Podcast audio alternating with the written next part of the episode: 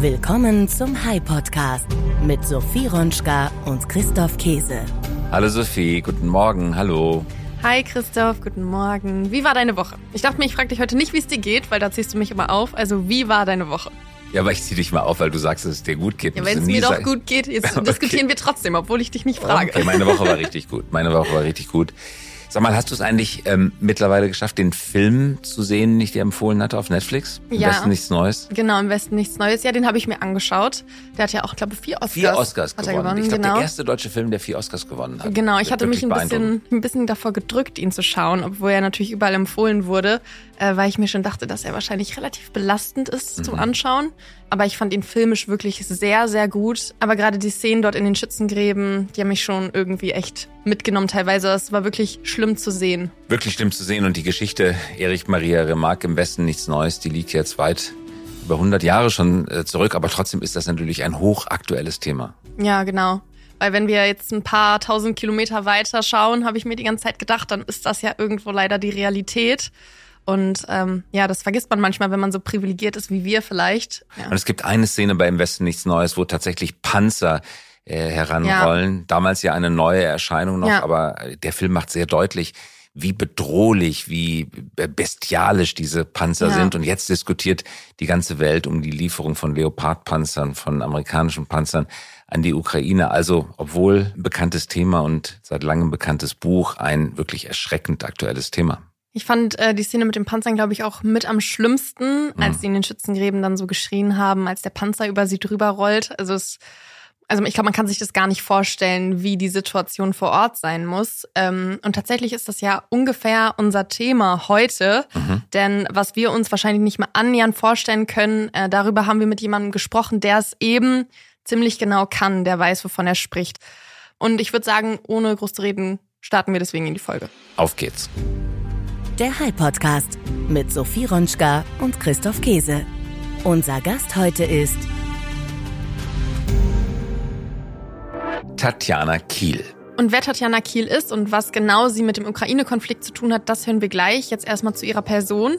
Tatjana ist CEO von Klitschko Ventures und seit vielen Jahren Geschäftspartnerin von Dr. Wladimir Klitschko. Sie war jahrelang seine Sportmanagerin und zusammen mit ihm und dank seiner Expertise aus fast 30 Jahren Leistungssport haben sie die Methode Face the Challenge extrahiert. Face the Challenge oder kurz gesagt die Face-Methode ist eine Brücke zur Bewältigung unternehmerischer wie persönlicher Herausforderungen und sie basiert auf vier Kernfähigkeiten. Die Fähigkeit, sich zu konzentrieren, Fokus, Agilität, Koordination und Ausdauer, auf Englisch Endurance für mehr Willenskraft. Tatjana versteht sich als Human Transformation Strategist und ihre Mission ist es, Menschen über Face the Challenge zu bewegen, um nachhaltig Transformation zu bewirken. Damit möchte sie persönliches, unternehmerisches und gesellschaftliches Wachstum erzeugen. 2020 erschien dazu ein Buch, ihr Buch, nämlich es heißt Face the Challenge, entdecke die Willenskraft in dir. Das hat sie gemeinsam mit Wladimir Klitschko geschrieben und es wurde tatsächlich zu einem Spiegel Bestseller. Jetzt natürlich durch den Krieg die Rolle im Krieg der Klitschko-Brüder hat es eine ganz besondere Aktualität erlangt. Genau, seit dem Beginn des Krieges in der Ukraine hat Tatjanas Arbeit einen weiteren Schwerpunkt gefunden. Zusammen mit Wladimir Klitschko, der Bedarfe aus dem Kriegsgebiet übermittelt, hat sie die Initiative We Are All Ukrainians gegründet, wo sie Co-Geschäftsführerin der gleichnamigen gemeinnützigen GmbH ist. Und das konnten wir an unterschiedlichen Stellen in Berlin erleben. Zum Beispiel, als sie bei Gabor Steingart zu Gast auf der Pioneer One war und von dort konkret berichtet hat, was es braucht in der Ukraine, um die vielen, vielen Mängel zu beheben. Zumindest so gut wie es geht. Sie setzt sich für akute Sofortmaßnahmen ein. Sie organisiert große Hilfsprojekte in der Ukraine und sie unterstützt natürlich Flüchtlinge in Deutschland. Wir haben mit ihr ein sehr bewegendes Gespräch geführt über ihre Arbeit mit den Klitschkos, die Auswirkungen des Krieges, was sie tut und was wir alle noch tun können. Tatjana Kiel, herzlich willkommen. Danke, dass du mit dabei bist. Danke fürs Mitmachen. Ich freue mich sehr dabei zu sein. Hallo. Tatjana, du giltst als eine der engsten Verbündeten der Klitschko-Brüder. Wie ist das zustande gekommen und ist das richtig? Ob das richtig ist, müsste man die beiden wohl eher fragen. Ähm, ist ja immer spannend, was so das Außen äh, sieht und wie es dann Dinge auch interpretiert. Wir arbeiten seit sehr, sehr vielen Jahren zusammen, äh, vor allem mit Wladimir Klitschko. Ich bin die Geschäftsführerin von Klitschko Ventures und auch die Geschäftsführerin von We Are All Ukrainians, was eine GGMBH ist, also einmal eine GmbH und einmal ein NGO, was natürlich erst entstanden ist, als der Krieg ausgebrochen ist. Ähm, aber ja, ich würde sagen, wir arbeiten sehr eng zusammen. Wie hast du sie kennengelernt? Wie hast du Wladimir kennengelernt? Wie hast du Vitali kennengelernt? Wie ist das zustande gekommen? Das ist schon sehr lange her. Da sind sie gerade erst in Deutschland äh, angekommen zu ihren Anfängen der Vox-Events. Ähm, und dann hat sich das intensiviert, als ich, oh, Moment, 2006 den ersten ähm, Boxkampf mitorganisieren durfte. Das war allerdings in New York und so hat sich das entwickelt und irgendwann bin ich dann in die Klitschko Management Group mit reingekommen und irgendwann haben wir Klitschko Ventures gegründet. Wir kommen gleich nochmal auf Klitschko Ventures zu sprechen, aber lass uns zunächst einmal auf die aktuelle Lage bitte schauen in der Ukraine. Wie sieht es aus in Kiew, in Bachmut? Was hörst du? Wie ist das Kriegsgeschehen auch gerade jetzt zu Beginn des Frühjahrs mit der russischen Frühjahrsoffensive, mit einer erwarteten Gegenoffensive der Ukraine zu bewerten? Also grundsätzlich glaube ich, ist es ein ganz, ganz schwieriges Thema, weil du, wenn du in Kiew jetzt sein würdest, ähm, ja, es gibt immer noch ganz viel äh, Alarmsituationen, wo du dann irgendwie in den Keller gehen musst oder gehen solltest. Und trotzdem ist das Bild außen relativ normal. Also das würdest du jetzt vielleicht erstmal am Anfang gar nicht ähm, gar nicht denken. Und ich glaube, das ist auch so ein bisschen das Tückische oder das Positive, also das Resiliente, was die Ukrainer für sich entschieden haben, ist, ein sehr normales Leben auf den, auf den Städten oder in den Städten und da, wo es geht, irgendwie auch wieder haben zu wollen, weil man ansonsten ja auch durchdreht. Ne? Also wie lange hältst du es aus, immer nur in Panik zu sein? Das ist ja auch nicht gesund, ne? weder mental noch körperlich. Ähm, das ist Kiew. Äh, ich glaube, im Süden und im Osten sieht es dagegen ganz anders aus. Ähm, wir hören auch da immer nur verschiedene Stimmen. Äh, Wladimir war ja vor ein paar Wochen gerade erst an der Front. Ähm, und das ist schon gruselig, was man hört. Also da gibt's verschiedene Situationen, wenn man, ich weiß nicht, habt ihr vielleicht auch mal gemacht, wenn du dir mal mhm. nur bei Twitter oder so die zwei oder drei Minuten anguckst, was Soldaten an der Front, was für einen Stress die haben. Also wenn sie gerade wirklich mitten im Gefecht sind. Da fängst du nach fünf Sekunden an zu zittern, weil es dich so selbst stresst. Das heißt, dieses Adrenalin, ist gefährlich aus meiner Sicht insofern, als dass du davon abhängig wirst. Und wenn du davon abhängig wirst, wird es halt ganz, ganz schwer, da auch wieder von loszukommen. Und deswegen ist das für diese Generation, für diese Soldaten, die da an der Front sind, das wird eine ganz schöne Mammutaufgabe, die auch wieder äh, zu reintegrieren oder die auch wieder auf den Normalpuls irgendwie zu bekommen. Wie gelingt es denn dem Bürgermeister Klitschko, die Zuversicht, die Ruhe, aber auch die, das alltägliche Leben in der Stadt zu organisieren, in Kiew jetzt? Das frage ich mich auch manchmal. Ähm, das kann ich leider nicht in Gänze beantworten, weil wenn man intrinsisches rausholt, denkt man vielleicht auch zu oft oder zu viel darüber nach, was das wirklich bedeutet. Ich glaube, dass das, was, wo er herkommt, aus diesem Umfeld des Boxens und so weiter, ist es total großartig, was er davon an Stress, Resilienz und so weiter und Umgang mit Stress mitnehmen konnte und wie er es schafft, sich auch immer wieder auf den Punkt zu fokussieren und zu sagen, was ist jetzt das Wesentliche, was brauchen die Bürger, was braucht die Gesellschaft jetzt gerade in dem Moment, um auch wieder an Zuversicht irgendwie dazu zu gewinnen? Weil die Propaganda ist hardcore. Ne? Also ich weiß selbst in Deutschland, wie viele Messages ähm, kriegst du am Tag von irgendwelchen Nachrichtensendern ähm, als, als Blitznachricht, wo du dann schon denkst, so, hä, kann das eigentlich stimmen? Nee, kann nicht stimmen. Kann das? Also du hast keine Kontrolle mehr über das, was wirklich passiert, weil du nicht weißt, was richtig ist und was echt ist. Und das ist, glaube ich, aus meiner Sicht das Schwierigste da, die Ruhe zu bewahren, das nicht immer auch gleich zu bewerten, weiterzugeben und in Panik zu verfallen, sondern erstmal irgendwie kurz durchzuschnaufen und zu sagen, okay, wir gucken mal, was davon wirklich stimmt und was nicht. Und das hat er natürlich als Boxer auch gelernt. Was hat ihn im Laufe seines Lebens zu einem so immanent politischen Menschen gemacht? Sein Bruder ja ganz genauso. Ähm, sehr viele Menschen interessieren sich nicht für Politik, die beiden interessieren sich ausgesprochen stark für Politik. Wie ist das biografisch herangewachsen? Also ob das tatsächlich ähm, Politik ist oder Gerechtigkeit, das würde ich gern nochmal mhm, interessant. Ähm, diskutieren. Also ich glaube gar nicht, dass es, äh, dass Pol Politik ist sozusagen die Lösung dafür. Mhm. Aber ich glaube, dass, dass das Lernen von anderen, das, was sie im Westen gesehen, gelernt, erlernt, verstanden haben und das eigentlich ähm, in ein anderes Land zu bringen, um zu sagen, lass uns nicht wieder von Null anfangen und die gleichen Fehler machen, die vielleicht andere schon gemacht haben, sondern lass uns gucken, wie wir damit arbeiten können und was dann auch wirklich ähm, adaptierbar ist auf das Land oder auf die Stadt. Das ist doch eigentlich das Spannende, ne? Also voneinander lernen. Und wir sind irgendwie alles eine Gemeinschaft von, von Menschen und am Ende wissen wir selbst, selbst in der EU gibt es so super Beispiele für Dinge, die gut funktionieren, selbst in Dänemark und Schweden und wir in Deutschland haben das Gefühl, wenn wir das hören, hören wir das das erste Mal. Und die Frage ist, warum ist das eigentlich so? Also warum lernen wir nicht mehr voneinander? Und ich glaube, das haben sie per se extrem gut verstanden, dass das, was ihnen gut gefällt, auch tatsächlich dann adaptierbar ist für, für, für das eigene. Mhm. Haben sich die beiden Klitschko-Brüder jemals als Russen verstanden oder hatten sie schon von Kindesbeinen an eine ukrainische Identität in ihrem eigenen Selbstverständnis? Das müsste man sie selbst fragen. Ich glaube, sie sind ja beide auch gar nicht in der Ukraine geboren. Der Vater ist Ukrainer, mhm. die Mutter ist ja Russin. Deswegen war das für die ja auch total unverständlich, weil jeder in der Ukraine und jeder in Russland auch irgendwelche Wurzeln in die anderen ehemaligen UdSSR-Länder hat. Also das ist total eng, ne? Und deswegen auch die Frage, wie kann man äh, das eigene Volk mehr oder weniger irgendwie angreifen?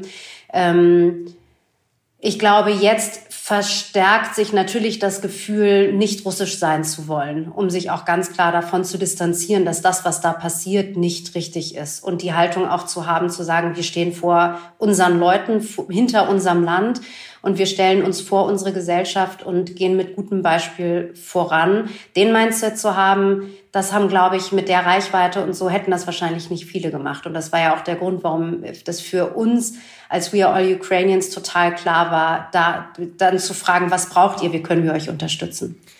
Es wird Tatjana zurzeit viel darüber diskutiert, wie dieser Krieg eigentlich enden könnte. Es gibt unterschiedliche Vorschläge von Historikern, von Politikern. Einer ist, dass es so enden könnte wie der Koreakrieg mit einem irgendwie, äh, mit einer demilitarisierten Zone ähm, in der Mitte. Es gibt viele andere Vorschläge. Es wird viel darüber spekuliert, ob die Ukraine die Krim zurückerobern sollte äh, oder äh, eben nicht oder ob das überhaupt möglich ist. Äh, was hörst du dazu? Äh, was ist deine persönliche Einschätzung? Ähm, es gibt Themen, bei denen enthalte ich mich ganz klar. Bei denen lese ich mich auch nicht rein, weil es am Ende im Moment kein richtig und kein falsch gibt und ich diejenige bin, die überhaupt nichts daran ändern kann. Ich versuche mich auf die Dinge zu konzentrieren, die für uns eine große Wichtigkeit haben. Ich bin keine Politikerin, ich werde es auch nicht werden. Ähm, und wir reden eher darum, wie wir die, wie, darüber, wie wir deportierte Kinder zurückbekommen können. Mhm. Und wir haben gestern, Gott sei Dank, ähm, die Freigabe von einem großen Betrag äh, bekommen, so dass wir 45 Kinder wieder zurückholen können, was organisatorisch ein wahnsinniger Aufwand ist mit unserer Partner-NGO drüben. Und ähm, das sind dann eher, weißt du, Christoph, manchmal muss man sich ja fragen, wofür, wofür kämpfe ich jetzt? Also stehe ich auf und kämpfe dafür, mir zu überlegen, was sein könnte. Mhm. Das nimmt mir so viel Energie, dass ich entschieden habe, ich kämpfe lieber dafür, wo ich wirklich einen Mehrwert auch bieten kann und nicht meine Zeit verplemper, weil es sowieso anders kommen wird, als wir das jetzt hier alle denken. Mhm. Aber berichte bitte mal von der Rückholung der 45 Kinder. Was macht das so aufwendig, teuer, nervenzerreibend? Naja, die Russen haben das ja ganz gut gemacht. Die Ansage ist ja, ihr könnt die Kinder wiederkriegen, die sie deportiert haben, indem ihr mit euren Müttern selbst rüberkommt und sie wieder abholt in den ähm, mhm. Auffangstationen, in denen sie da gerade leben. Ähm, und das muss erstmal organisiert werden. Das heißt, es braucht Fahrer, es braucht Autos, es braucht aber vor allem Papiere. Vor zwei Wochen, glaube ich, bei einer Rückholaktion ist der äh, Busfahrer in Weißrussland auf einmal verhaftet worden. Also da passieren Dinge, die kannst du so schnell gar nicht vorhersehen und die waren auch vorher noch nie der Fall und es kommen immer wieder Diskussionen und ich glaube, ich glaube, das Größte ist die Angst. Also den, den Müttern, die Väter dürfen ja sowieso nicht rüber, die sind ja alle im Militär, das heißt, die würden da auch sofort ins Gefängnis kommen in Russland. Das heißt, den Müttern die Angst zu nehmen, dass sie gegebenenfalls nicht zurückkommen oder dass sie ihre Kinder nicht zurückholen können, weil das ist ja ein wahnsinniger Aufwand von teilweise zwei bis vier Wochen auf on the road zu sein, ne, um diese Kinder zurückzuholen. Und das geht immer nur in relativ überschaubaren Mengen. Also du kannst nicht auf einmal 1000 Kinder oder so zurückholen. Und wir hatten auf der Warteliste 150, von denen wir wissen, wo sie sind und wie wir, dass wir sie wieder zurückholen könnten und haben jetzt zumindest mal 45 ähm, gestern bekommen. Das heißt, unsere Partner NGO drüben kann sich jetzt erstmal damit auseinandersetzen. Und wie alt die sind die Kinder, die ihr zurückholt? Ganz unterschiedlich. 150? Es sind viele Teenager. Ähm, mhm. Sind nicht, äh, also ich habe noch keine Vierjährigen gesehen, aber es sind, es sind kleine, es sind auch ab sechs. Und es sind natürlich, die, die, die Überlegung ist ja sehr sportliche Jungs auch rüberzuholen, damit sie direkt an der Waffe äh, ausgebildet werden können, um dann gegen die Ukrainer wieder anzutreten. Ne? Das ist schon ziemlich perfide, das Spiel. Das ist wirklich perfide. Muss man auch freikaufen? Ähm, also ich kann dir nur sagen, wofür wir unser Geld einsetzen, dafür nicht. Wir setzen es ein, um die Dokumente vor allem zu besorgen und um die Sicherheit zu gewährleisten für die Leute oder für die Mütter, dass sie ihre Kinder zurückbekommen. Und die Mütter werden dann auch wieder fahren gelassen mit den Kindern? Oder gab es Fälle von Verhaftung? Nee, vom Busfahrer. Warum wissen wir allerdings ja. nicht. Ähm, aber das wird ja auch nicht gesagt, wird auch nicht kommuniziert und es war in Weißrussland, aber sie sind über mehrere Grenzen schon mal nicht rübergelassen worden, ja. Welchen Zustand sind die Kinder, wenn sie ankommen, psychologisch, psychisch, physisch? Es ist immer ein Unterschied, wie lange sie weg waren. Wenn sie fünf Monate weg waren, sind sie ziemlich durch den Wind. Ähm, wir haben Kinder, die waren nur zwei Wochen, drei Wochen weg. Da merkst du, dass die noch sehr genau erzählen können, was die ersten Tage gesagt wurde, wie die von Anfang an ähm, beredet werden. Also deine Eltern wollen dich nicht mehr, jetzt bist du endlich sicher, wir finden was für dich, du brauchst dir keine Sorgen machen. Und diese Auffangbecken werden ja nur für einen bestimmten Moment gehalten und dann werden die Kinder verteilt. Und wenn die Kinder verteilt werden, dann ist der Name und das Datum geändert und dann ist es für uns faktisch nicht mehr möglich, die Kinder zurückzuholen.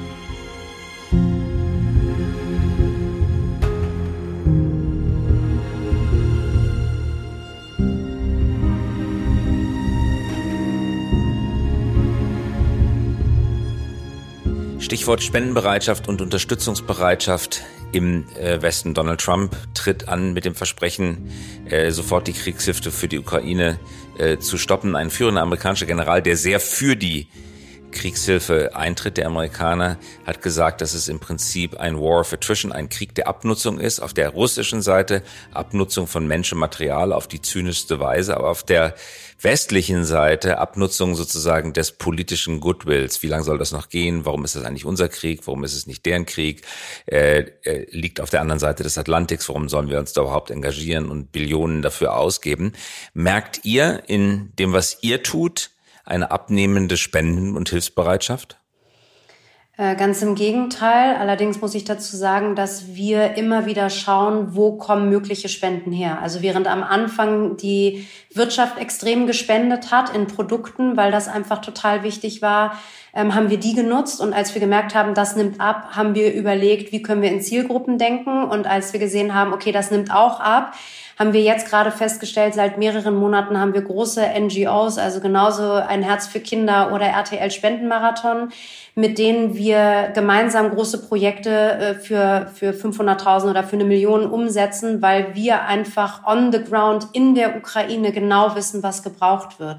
Und ich glaube, das ist für die großen NGOs durchaus herausfordernd, das so rauszufinden. Und das ist, glaube ich, dieser schnelle und sehr unbürokratische Weg und trotzdem die volle Transparenz, das ist das, warum es es so spannend macht mit uns ähm, und warum da ganz im Gegenteil, wenn du vom Volumen ausgehst, dass das Volumen total nach oben geschossen ist, weil wir eben diese großen Mandate jetzt bekommen, Gott sei Dank. In den ersten Kriegswochen, Tatjana, hast du mit deiner Organisation wirklich sehr operativ, fast schon im Tagesgeschäft Hilfsgüter besorgt, das, was du von den Klitschkos wusstest, was in äh, Kiew und äh, an der Front gebraucht wird.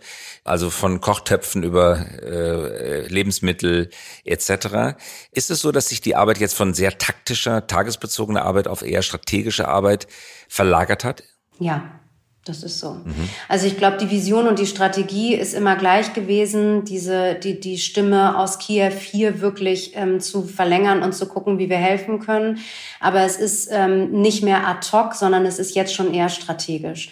Das heißt, wir, ne, wenn wir die Tageszentren, die wir aufbauen, irgendwie mehr als zwölf haben wir mittlerweile, dann helfen wir innerhalb von kürzester Zeit 5400 Kindern, ähm, die auf der Straße normalerweise sind oder kaum eine Möglichkeit haben, psychologische Betreuung zu finden. Die können alle in diese Tageszentren und haben auf jeden Fall einen sagen wir mal, geregelten Tagesablauf, weil in Kriegssituationen ist, wenn du als Kind keinen geregelten Tagesablauf hast, fängst du an durchzudrehen, dann wirst du verrückt, ne? weil du dich ja nur in deinem eigenen Problem sozusagen suhlst und ähm, diese Tageszentren machen das unglaublich.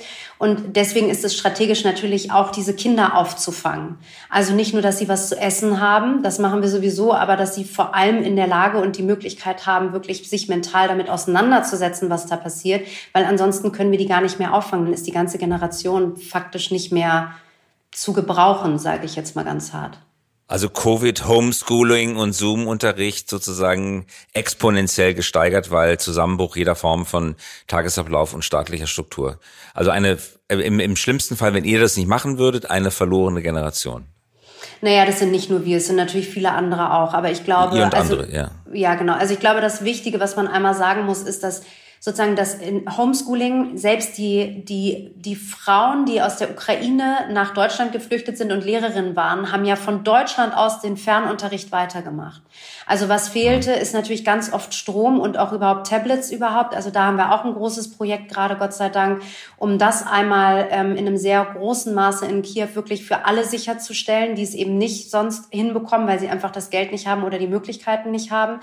Ähm, und auf der anderen Seite ist tatsächlich einfach dieser Anlaufsort, um zu verstehen, dass man nicht alleine ist und zu verstehen, dass man Puzzle machen kann, nur um abgelenkt zu sein, weil man das Zuhause nicht mehr hat oder weil man gar kein richtiges Zuhause mehr hat. Das heißt, die Generation aufzufangen und jetzt schon resilienter zu machen, ist das Ziel. Ob man da alle erreicht oder nicht, du, das kann ich dir leider nicht sagen. Ich wünschte, es gibt immer mehr zu tun. Also die Zentren, davon können wir noch einige aufbauen und auch einige gebrauchen, ähm, aber das ist tatsächlich schon sehr aufwendig und für die, für die, Kinder, die wieder zurückgebracht werden, gibt es richtig Hope and Healing Center. Ne? Also die haben jetzt auch zwei aufgebaut, ähm, wo du wirklich mit deiner Familie mehr oder weniger für mehrere Wochen auch Tag und Nacht sein kannst, weil die reden nicht. Wir hatten es vorhin. Die Kinder kommen zurück, die reden nicht. Die reden gar nicht. Die reden so gut wie gar nicht. Die äußern sich nicht, die ähm, wissen nicht mehr, was richtig und was falsch ist. Die Eltern kommen nicht an die ran. Weil sie indoktriniert wurden und die ganze Zeit gehört haben, deine Eltern wollten dich nicht. Und plötzlich sind die Eltern wieder da und behaupten das Gegenteil. Und wem glaube ich jetzt? Genau. Und da bei den, bei den Russen haben sie irgendwie was zu essen bekommen und dann äh, auch irgendwie teilweise Spielzeuge. Es gibt auch andere Beispiele. Es gibt auch die Situation, dass sie ähm, geschlagen oder zumindest sehr gedrängt äh, wurden, immer Dinge zu tun. Also es ist, ähm, es gibt, es gibt leider ganz viele mannigfaltige ähm, Berichte und das macht es auch so schwer, so einheitlich helfen zu können. Weißt du, es wäre ja so einfach, wenn du es einfach skalieren könntest, aus dem Business raus, kennt ihr, ne? Wenn du einfach sagen kannst, okay, dann lass uns das mal draußen machen. So einfach ist es leider nicht, weil jeder Mensch irgendwie dann doch auch anders ist und andere Erfahrungen gemacht hat und auch mit anderen Erfahrungen zurückkommt. Umso wichtiger ist genau bei denen, die wirklich für längere Zeit sozusagen aufzufangen und da wirklich zu gucken, wie schafft man das wieder mit denen so auch zu sprechen, dass die sich überhaupt wieder annähern. Und du musst auch verstehen, was machst du denn als Elternteil, wenn dein, dein Kind seit Wochen nicht antwortet. Ne? Also wirst du dann laut, wirst du leise, wirst du, weinst du? Also welche Emotionen hast du und wie kannst du ähm, sozusagen damit umgehen? Und da gibt es Gott sei Dank auch in Deutschland ein paar sehr schöne Bücher, die wir gerade auch versuchen äh, vielleicht zu übersetzen, um so ein bisschen erste Hilfestellung zu machen. Aber das machen die Kollegen vor Ort ganz, ganz super. Weil du musst ja, wie, wie gehst du denn damit um? Auch die Großeltern. Weißt du, du musst ja irgendwie eine Anleitung haben. Was sind Anzeichen für was? Ne? Und guck dir mal an, wie resilient die trotzdem alle sind. Also wie die dranbleiben und wie die kämpfen, mit welchem Willen. Das ist doch das ist unglaublich. Ne? Und das irgendwie, ähm, das als Familie auch aushalten zu müssen, ist schon einfach viel. Und da, wo wir helfen können, versuchen wir das zu unterstützen.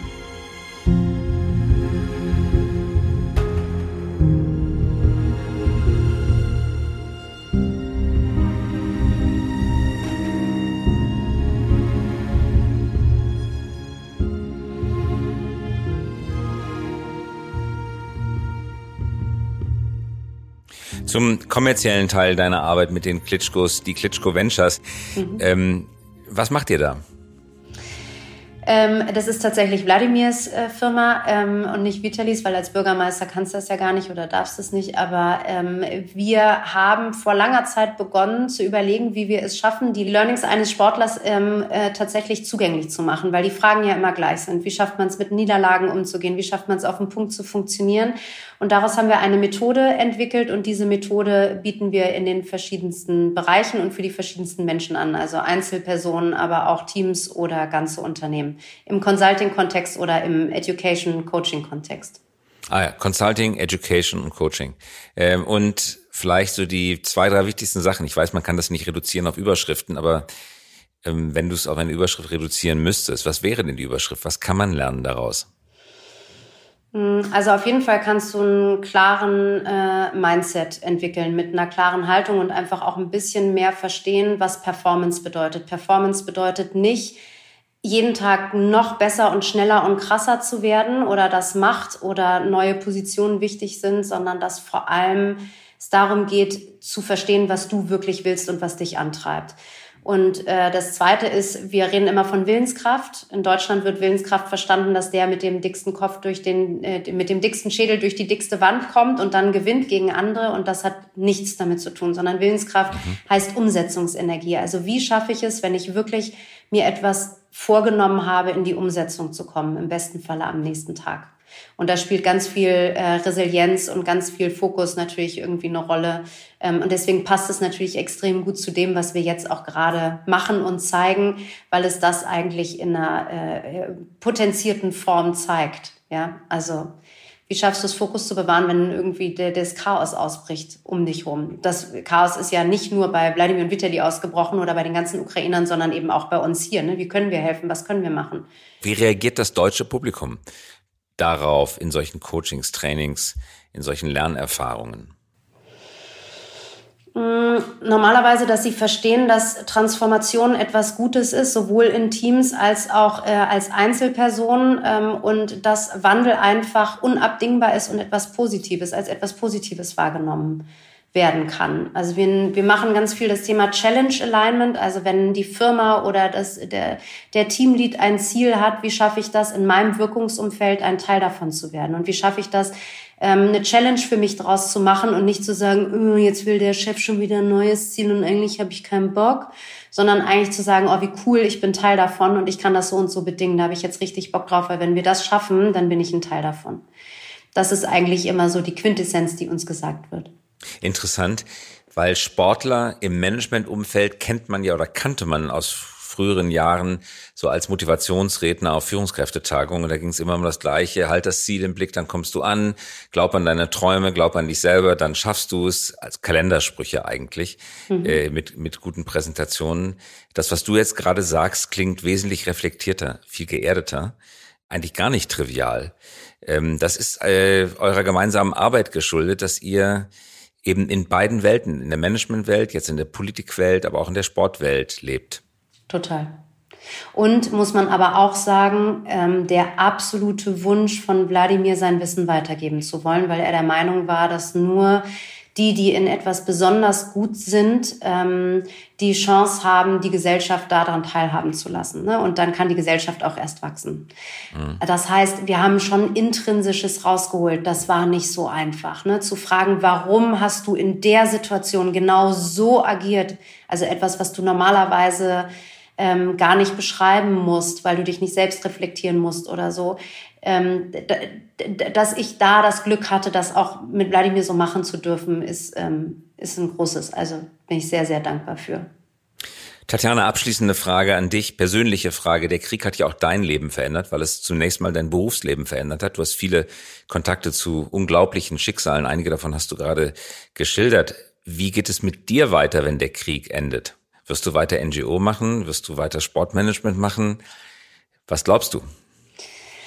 Mm, also sagen wir mal so, ich weiß, dass ich meinen Platz finden werde, ähm, weil ich ein extrem gutes Bauchgefühl habe und das, was ich durch den Krieg lernen durfte, ist Haltung nicht nur zu haben, sondern auch zu zeigen und auch laut sein zu dürfen und keine Angst zu haben. Also der nächste Schritt kommt auf jeden Fall und da auch das Vertrauen zu haben, dass das alles gut wird.